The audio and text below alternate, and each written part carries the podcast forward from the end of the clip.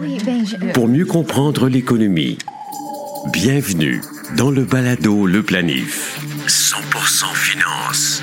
Voici Fabien Major. Bonjour, je suis très heureux de vous savoir de retour à ce rendez-vous hebdomadaire consacré à la planification de vos finances personnelles et d'affaires.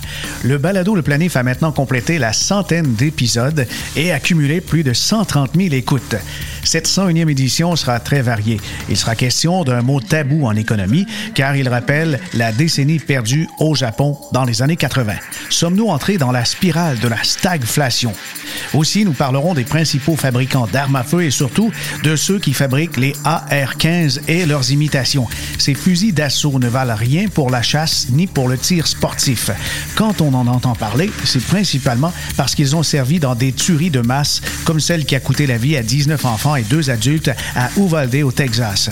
Il est bien possible que les sociétés qui détiennent les armuriers se retrouvent dans vos REER, CELI et même dans les régimes épargne-études de vos enfants. Enfin, le fiscaliste Francis Latour nous parle des pertes fiscales déclenchées volontairement dans quelles circonstances devez-vous les utiliser? On a de bons trucs pour vous et des mises en garde importantes. Quant à notre capsule historique Origine avec Isabelle Junot, elle retrace l'histoire d'une bulle spéculative technologique qui a peut-être enrichi ou ruiné vos grands-parents ou vos arrière-grands-parents. Nous raconterons l'histoire étonnante de la Railway Mania. Le balado Le Planif est partenaire d'InfoBref, un nouveau média d'information destiné aux professionnels et aux gens d'affaires. InfoBref vous offre l'essentiel des nouvelles affaires politiques et techno en 10 minutes par jour sous la forme de deux infolettres quotidiennes. Une le matin, l'autre à 16 heures. Elles sont gratuites. Essayez-les. Abonnez-vous à infobref.com. L'arrivée du chemin de fer joue un rôle pivot dans le développement économique de l'Angleterre, qui atteint son apogée avec la Railway Mania, une bulle spéculative du milieu du 19e siècle. Bâtir un nouveau chemin de fer est complexe et l'industrie repose sur des entrepreneurs capables de prendre en charge les démarches de financement, de construction et d'opération des tracés grâce aux capitaux d'investisseurs. En 1840, la Banque d'Angleterre abaisse ses taux d'intérêt et l'accès facile au financement accélère le développement industriel. Le gouvernement autorise la construction de nouveaux chemins de fer à un rythme exponentiel. En 1845, il en permet l'installation de plus de 4800 km, soit autant que les 15 dernières années combinées. Le prix des actions des sociétés ferroviaires grimpe en flèche. Les publicités de ces compagnies tapissent plus de la moitié des pages de nombreux journaux, promettant des rendements plus qu'optimistes et s'accompagnant d'affirmations non fondées. Il est même possible pour les petits investisseurs d'acheter des parts à crédit en ne fournissant qu'une mise de fonds de 10 Les principes de comptabilité en sont à leur début et il est difficile pour les investisseurs de se renseigner adéquatement sur la santé financière ou les pratiques d'affaires des entreprises. Des industriels sans scrupules en profitent, comme George Hudson, le roi des rails, qui contrôle plus de 1600 km de voies ferrées à lui seul. L'histoire révèle que ce personnage bâtit son empire à l'aide de pots de vin, de délits d'initiés et en versant des dividendes à même les capitaux de sa société selon un modèle ressemblant à une fraude pyramidale. Après l'atteinte d'un sommet en 1845, les actions ferroviaires dégringolent pour perdre plus de la moitié de leur valeur pendant les cinq années suivantes. Certains attribuent cette chute aux pratiques frauduleuses de l'industrie, d'autres aux investisseurs ignorant les signes évidents de surchauffe et de construction excessive. Après l'éclatement de la bulle, l'Angleterre conserve tout de même un précieux héritage, près de 10 000 km d'infrastructures ferroviaires qui contribueront à en faire une puissance économique formidable lors de la révolution industrielle. Le Palado Le Planif. Actualité financière. Voici Fabien Major. Savez-vous réellement ce qui se trouve à l'intérieur des REER, des CELI que vous détenez ou encore dans le régime épargne-études de vos enfants? Est-ce possible qu'on y trouve des fabricants d'armes à feu comme des AR-15? Comment éliminer les armes semi-automatiques de vos placements? La récente et non dernière tuerie de masse à l'arme automatique dans une école du Texas aux États-Unis met en doute notre foi en l'humanité. Et, vous n'êtes pas seul. Ce drame s'est joué à plus de 3000 km de chez nous, mais il réussit à perturber notre sommeil. Qu'est-ce qu'on peut faire pour que ça cesse? Comme citoyen canadien, ben, notre champ d'action est très limité, c'est pas notre pays. Mais comme investisseur, par exemple, on peut faire parler nos dollars. Nos dollars parlent quand on décide d'acheter des actions ou de s'en départir. L'AR-15, c'est l'arme qui a servi à tuer une vingtaine d'enfants dans leur salle de classe et beaucoup d'autres dans des dizaines d'autres drames évitables. Ce fusil n'est d'aucune utilité pour la chasse ni pour le tir sportif. Il y a le gouvernement canadien qui en a formellement interdit la fabrication et la distribution en 2020. Et la R15 entre dans la catégorie des armes semi-automatiques, c'est-à-dire qu'on ne peut pas s'en servir pour tirer en rafale des centaines de coups de feu, mais en trois clics de souris, l'acheteur mal intentionné peut trouver des petits vidéos, des tutoriaux qui expliquent comment transformer facilement son AR-15 en véritable mitraillette. Ben, sans le savoir, vous avez peut-être dans vos CELI ou les régimes épargne-études de vos enfants des actions de la compagnie qui la fabrique ou de ses concurrents qui ont des modèles qui limitent à la perfection. Je vous dévoile maintenant la liste des principaux fabricants d'armes à feu distribués aux États-Unis, mais aussi chez nous. On peut en trouver, il y a des armes de chasse, des fois des armes de tir sportif, mais il y a des fabricants aussi qui ont des armes d'assaut comme le AR-15. Alors, toutes catégories confondues, voici les marques Storm Rugger Company, Outdoor Brand Corporation, Vista Outdoor, Remington, Mossberg, Browning, Colt, Savage Arms, Smith Wesson et Winchester. Vous avez dans ces marques des compagnies qui sont des sous-compagnies, d'autres qui sont privées, mais il y en a quelques-unes qui sont cotées en bourse et vous les détenez peut-être par le biais de vos fonds d'investissement ou directement. Alors, si encourager les principaux fabricants d'armes en détenant leurs actions est contraire à vos valeurs, ben vous pouvez faire un petit geste simple et significatif, se débarrasser de ces titres. Attention, ce n'est pas parce que vous les voyez pas dans vos rapports de placement que vous n'en possédez pas, parce que ces compagnies peuvent très bien être détenues indirectement par la société de fonds communs par votre employeur via un fonds de pension ou encore par un fonds négocié en bourse. Et pour vous aider à les repérer, sachez que la majorité de ces sociétés ont une capitalisation boursière inférieure à 2 milliards de dollars. Donc, heureusement, ce ne sont pas des très grandes incorporation. Si vous avez des éléments de portefeuille investis dans les petites sociétés américaines ou petites et moyennes capitalisations américaines, il est très possible que vous en possédiez parce que ces titres se trouvent sur le Nasdaq ou encore sur la bourse de New York. Une recherche de quelques minutes m'a permis de voir que Sturm Ruger Co. sur le NICE, l'acronyme, les lettres c'est RGR, Vista Outdoor aussi sur la bourse de New York, VSTO, American Outdoors Brand sur le Nasdaq, ça s'écrit comme le mois d'août, A-O-U-T. Smith Wesson sur le Nasdaq aussi, SWBI. Ben ça, ça se retrouve par exemple dans le FNB iShare Core S&P Small Cap. On le trouve aux États-Unis avec les lettres XSMH au Canada. XSMH. Aux États-Unis, par exemple, c'est IJR. Le FNB iShare Russell 2000 se vend au Canada avec les lettres XSU. Le fonds Fidelity Small Cap Index Fund, lui, est vendu aux États-Unis. On peut l'acheter aussi euh, via les bourses américaines. FSSNX. On a les fonds euh, FNB Vanguard Total Stock Market Index. Et les lettres pour l'identifier, c'est VTI. Au Canada, c'est VUS et enfin, le fonds Vanguard Small Cap Index se vend sous les lettres VB aux États-Unis. Les partisans de l'approche de gestion passive sont les plus à risque de détenir indirectement ce genre d'investissement via des fonds ou des FNB très larges, comme on vient juste de les nommer. Et ne croyez pas que l'étiquette ESG d'un fonds vous protège des titres liés aux armes. On l'a entendu dans un podcast précédent, il y a bien euh, des fabricants d'armes qui se retrouvent dans des fonds socialement responsables, dits socialement responsables, je le mets en guillemets, parce que ce ne sont pas des, des fonds euh, qui investissent dans l'industrie militaire. Mais les armuriers, par exemple, peuvent être inclus dans ces fonds de type ESG. Alors, dans le doute, je vous invite à appeler votre planificateur ou représentant de fonds de votre institution financière et demandez-lui de vérifier et de vous proposer une autre option mieux arrimée avec vos valeurs. Le balado Le Planif. Pour mieux comprendre l'économie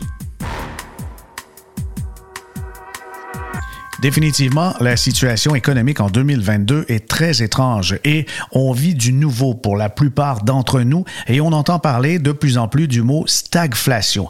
Doit-on craindre la stagflation et qu'est-ce que c'est exactement? Le mot stagflation est issu de la combinaison des mots stagnation et inflation et il désigne une période de croissance économique très faible jumelée à une forte inflation.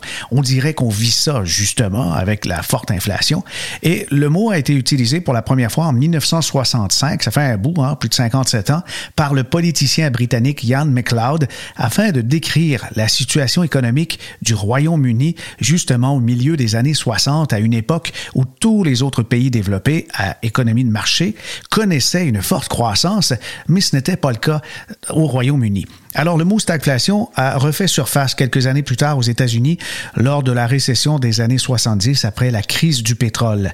À l'époque, les États-Unis ont connu une récession et euh, ça a duré cinq trimestres. C'est quand même euh, assez long là, comme récession, cinq trimestres, une année et, trois mois de croissance négative de son produit intérieur brut. Et dans le guide de l'inflation qu'on peut trouver sur Internet, le média spécialisé Investopedia souligne que la stagflation se caractérise par une croissance économique lente et un chômage relativement élevé ou une stagnation économique qui s'accompagne en même temps d'une hausse des prix, c'est-à-dire de l'inflation. Et la stagflation peut également être définie comme une période d'inflation combinée à une baisse du produit intérieur brut. Ça, ça pourrait peut-être nous, nous frapper puisque s'il y a très peu de, de, produits intérieurs bruts, c'est-à-dire de croissance économique, et les prix sont élevés, on, peut vivre ça. Mais en ce qui concerne le chômage, on n'est pas là du tout. Lorsqu'il y a du chômage et de l'inflation que c'est difficile puisque les gens n'ayant pas d'emploi voient les prix augmenter et évidemment, ils se restreignent et vont reporter certains achats puisqu'ils manquent de capitaux tout simplement. Donc en ce moment, le chômage, ben, il n'est pas vraiment question de chômage. Si on prend euh, les taux aux États-Unis, même au Québec, on a des taux inférieurs à 4% aux États-Unis, un peu moins que 3,5% 5 millions de chômeurs aux États-Unis, mais 10 millions de postes affichés qui sont non comblés.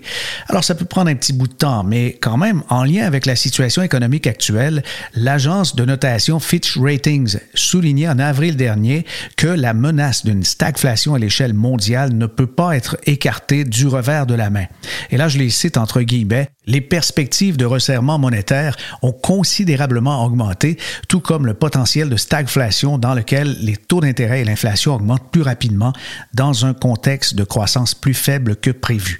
Pour l'agence de notation britannique dont je viens de vous parler, Fitch Rating, l'effet d'une stagflation mondiale se ferait sentir dans des secteurs plus exposés à des coûts de production élevés et on sait que c'est souvent le cas en ce qui concerne justement la chaîne d'approvisionnement, une volatilité accrue des marchés et des conditions de financement un peu plus strictes comme quand on hausse les taux.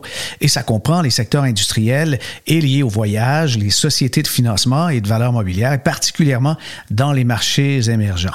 Et en raison des projections d'inflation et des hausses des taux d'intérêt dans différents pays, le monde semble se rapprocher d'une stagflation. C'est vrai, les événements des derniers mois en Ukraine ont augmenté de façon considérable les risques d'incertitude macroéconomique des marchés financiers et géopolitiques. Et parmi les risques, Fitch mentionne les perturbations de la chaîne d'approvisionnement, les changements climatiques, le secteur financier chinois qui est un peu en déroute, en plus de la pandémie qui s'éternise là-bas, et ces risques et quelques autres comme le surendettement contribuent à la mise en place du phénomène de stagflation. Balado, le planif, fiscalité. Francis Latour est CPA, également fiscaliste et, travaille pour clientèle privée à Sainte. Confrère Francis, je le retrouve pour parler des pertes en capital. Bonjour Francis. Oui, bonjour Fabien. On va parler des pertes en capital puisque depuis le début de l'année, les marchés euh, vraiment euh, ont, chuté et c'est territoire de correction, maintenant peut-être marché baissier aussi. Le SP 500 euh, jongle un peu entre la limite du marché baissier ou pas de 19% de repli et des fois à 21. Mais là, bien sûr, des investisseurs se disent, oh, j'ai peut-être une occasion d'aller rechercher du gain en capital passé pour diminuer mes impôts en faisant une pertes volontaires. Parle-moi un peu de, ce principe de créer des pertes volontaires sur ces comptes d'investissement. Euh, oui, c'est une stratégie qui peut être bénéfique dans le sens que la perte euh, en capital va annuler des gains en capital qu'on réalise euh, dans l'année et même les trois dernières années précédentes où on a payé de l'impôt sur des profits d'investissement. Alors donc, on peut annuler de l'impôt de l'an passé en réalisant des pertes cette année. Ouais, mmh. c'est quand même intéressant. Alors pour le faire, j'imagine qu'on regarde ses relevés de compte et on, vérifie par exemple sa valeur comptable, la valeur marchande. Si on voit qu'on est dans le négatif, mais de manière assez profonde, c'est surtout les titres techno qui ont perdu le plus. À ce moment-là, on, on peut peut-être décider de vendre volontairement. C'est ça? Oui, c'est exactement ça. En voyant la perte de valeur, la, perte de l'achat versus la valeur marchande, euh, on peut déclencher cette euh, perte en vendant le titre. D'accord. Parle-nous des règles principales, les règles de base qui entourent justement les pertes en capital en ce qui concerne les agences de revenus. Alors, euh, comme on disait tantôt, si on va dans le relevé un titre qui, a été dévalué, euh, une solution que certains ont pensé, c'est je vais vendre le titre euh, maintenant et le racheter pour bénéficier de ma perte et annuler mes, profits. Et c'est là qu'il faut faire très attention parce qu'il y a une règle fiscale qui s'appelle la perte apparente, où pour que la perte soit bonne, on ne doit pas racheter ce titre ou un titre identique dans les 30 jours suivant la vente. OK. 30 euh, jours et aussi euh, des titres identiques. Ça, c'est des mots bien précis.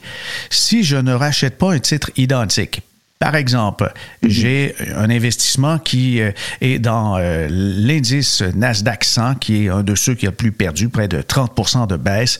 Je vends mon fonds indiciel Nasdaq 100 et je rachète un fonds indiciel avec un autre fournisseur, par exemple de iShare à Vanguard ou euh, BMO, whatever. Est-ce qu'à ce moment-là, c'est quand même un titre identique, même si ce n'est pas le même fournisseur de FNB? Alors, la définition est intéressante. Euh, un titre identique serait un titre qui est euh, pratiquement, euh, on est indifférent entre acheter ce titre ou un autre titre.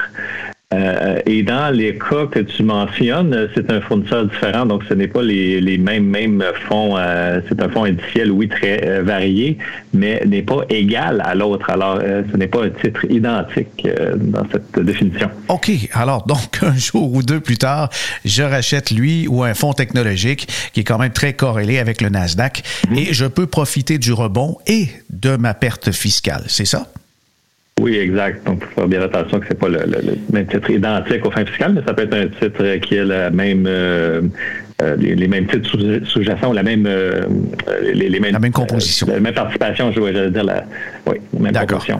Si j'ai un fonds d'investissement, ce n'est pas un FNB, c'est un fonds d'investissement qui est dans ce qu'on appelle en catégorie fiscale efficace, mhm. c'est surtout du gain en capital reporté et distribution de dividendes.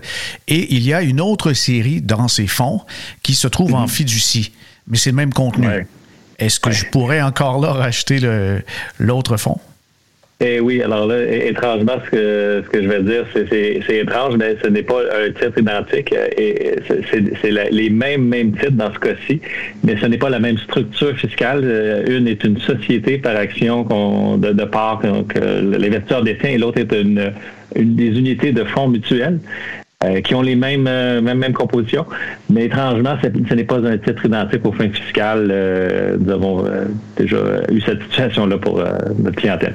Bon, deux situations qui permettent donc de profiter de la perte fiscale, d'aller récupérer les impôts passés et, également aussi d'être toujours exposé à un possible rebond du marché.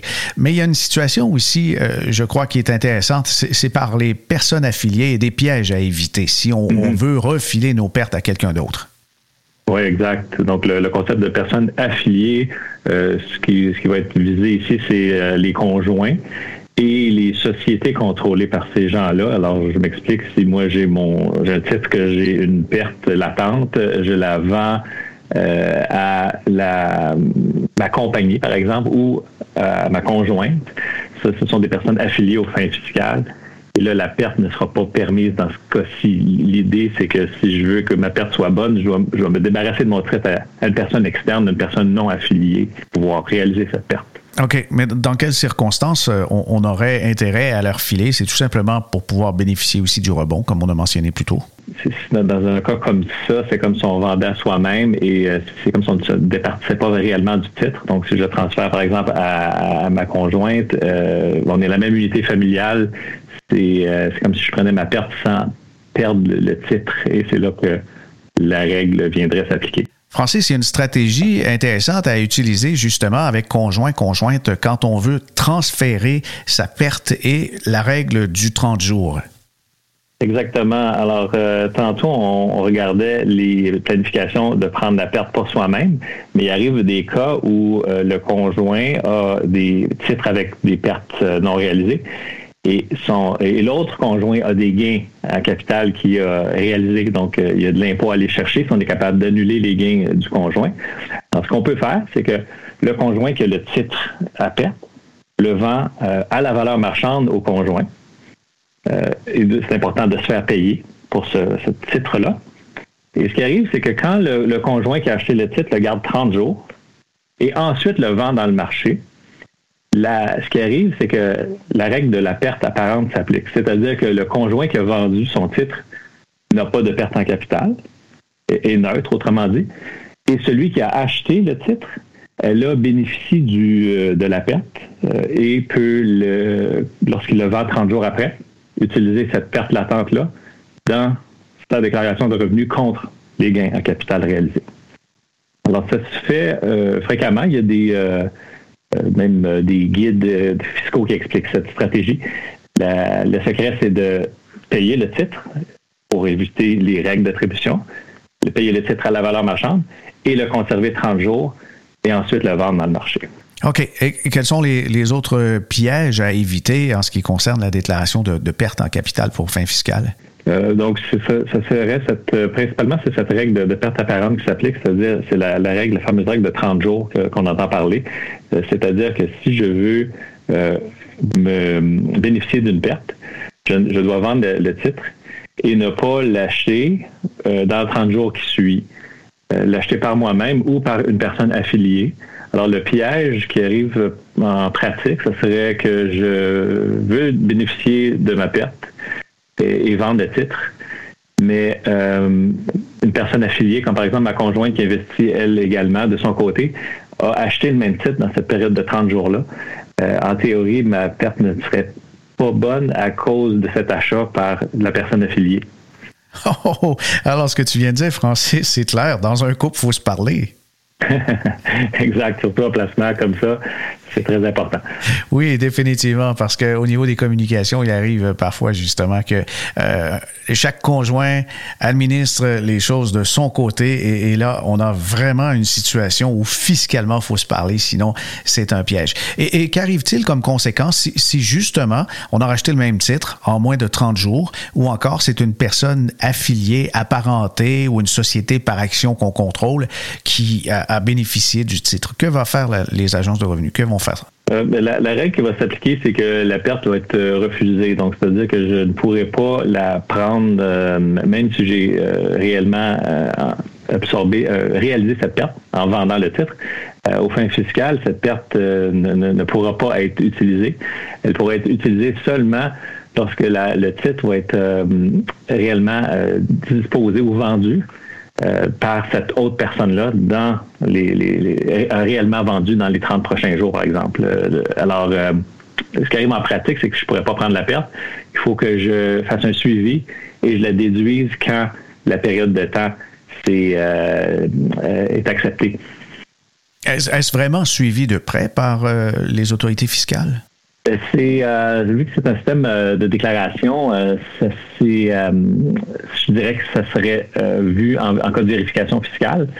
Et c'est pas, je dirais, un élément qu'on voit souvent en pratique, mais en théorie, ça serait lors d'une vérification des, des gains et pertes en capital ou les autorités fiscales pourraient soulever ce point-là mm-hmm. en, regardant les, dispositions de titres et les opérations dans l'année, ce qui est honnêtement un petit peu difficile à suivre euh, quand les autorités fiscales sur les déclarations de revenus, ils voient un sommaire de gains et pertes. Il faudrait qu'ils creusent et euh, qu'ils déterminent si le travail Mais c'est prendre une chance. Hein. En cas de vérification fiscale, euh, définitivement, ça peut avoir des conséquences parfois fâcheuses.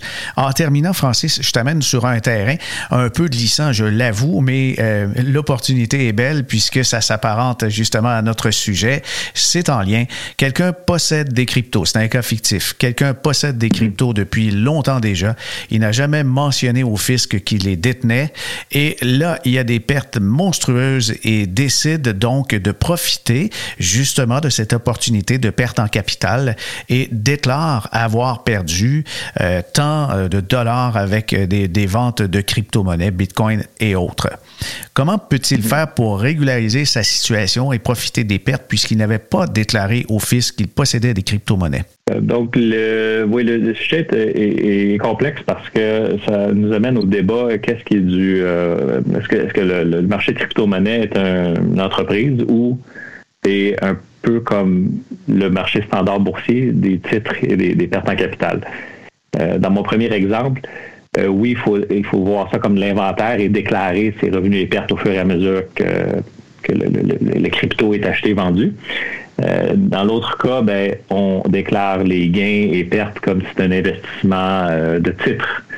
Et euh, dans mon deuxième exemple, ben, c'est pas vraiment une situation difficile à résorber, c'est-à-dire si je prends comme position que j'ai acheté les crypto-monnaies comme un placement boursier et qu'il y a une perte, ben, je, je déclarerai ma perte en capital en prouvant mon coût d'achat et en, montrant mon produit de vente et ceci ferait une perte en capital. Le, premier exemple que je mentionnais tantôt, ben là, c'est euh, là, on parle plus de rectification des, des déclarations antérieures s'il y a eu des gains antérieurs réalisés non, non déclarés. Oui, oui, exactement. Parce qu'il est arrivé dans le passé que je crois que ça fait deux ou trois ans maintenant que l'Agence du revenu a ajouté une ligne et pose une question bien simple. Mhm. Possédez-vous des actifs numériques, crypto, euh, monnaie, etc. Et si une personne répond non et sciemment, euh, c'est une fausse déclaration parce que on en possédait. Imaginez si la personne se fait vérifier et dit qu'il a acheté les cryptos en 2018, mais en 2019, 2020, 2021 a répondu je n'en possède mhm. pas et réclame des pertes pour euh, ses, actifs. On fait une rectification? Euh, oui, là, euh, je consulterai un fiscaliste pour voir quelles, sont les incidences légales de, ce qu'on a produit, mais en tant que bon citoyen, je pense que ce serait une option à considérer de rectifier euh, les, déclarations antérieures. Ah oui, ben, je, on, devrait. Oui. Merci à notre invité, le fiscaliste et comptable professionnel agréé, Francis Latour. Vous avez aimé cet épisode? Dites-le à vos amis, confrères et consoeurs au travail et partagez avec eux le lien pour qu'ils écoutent un de nos 100 podcasts précédents. Ils sont tous archivés sur la page baladoleplanif.com et se retrouvent aussi via Apple et Google Podcasts, Spotify et Balado Québec. Ici Fabien Major. À bientôt.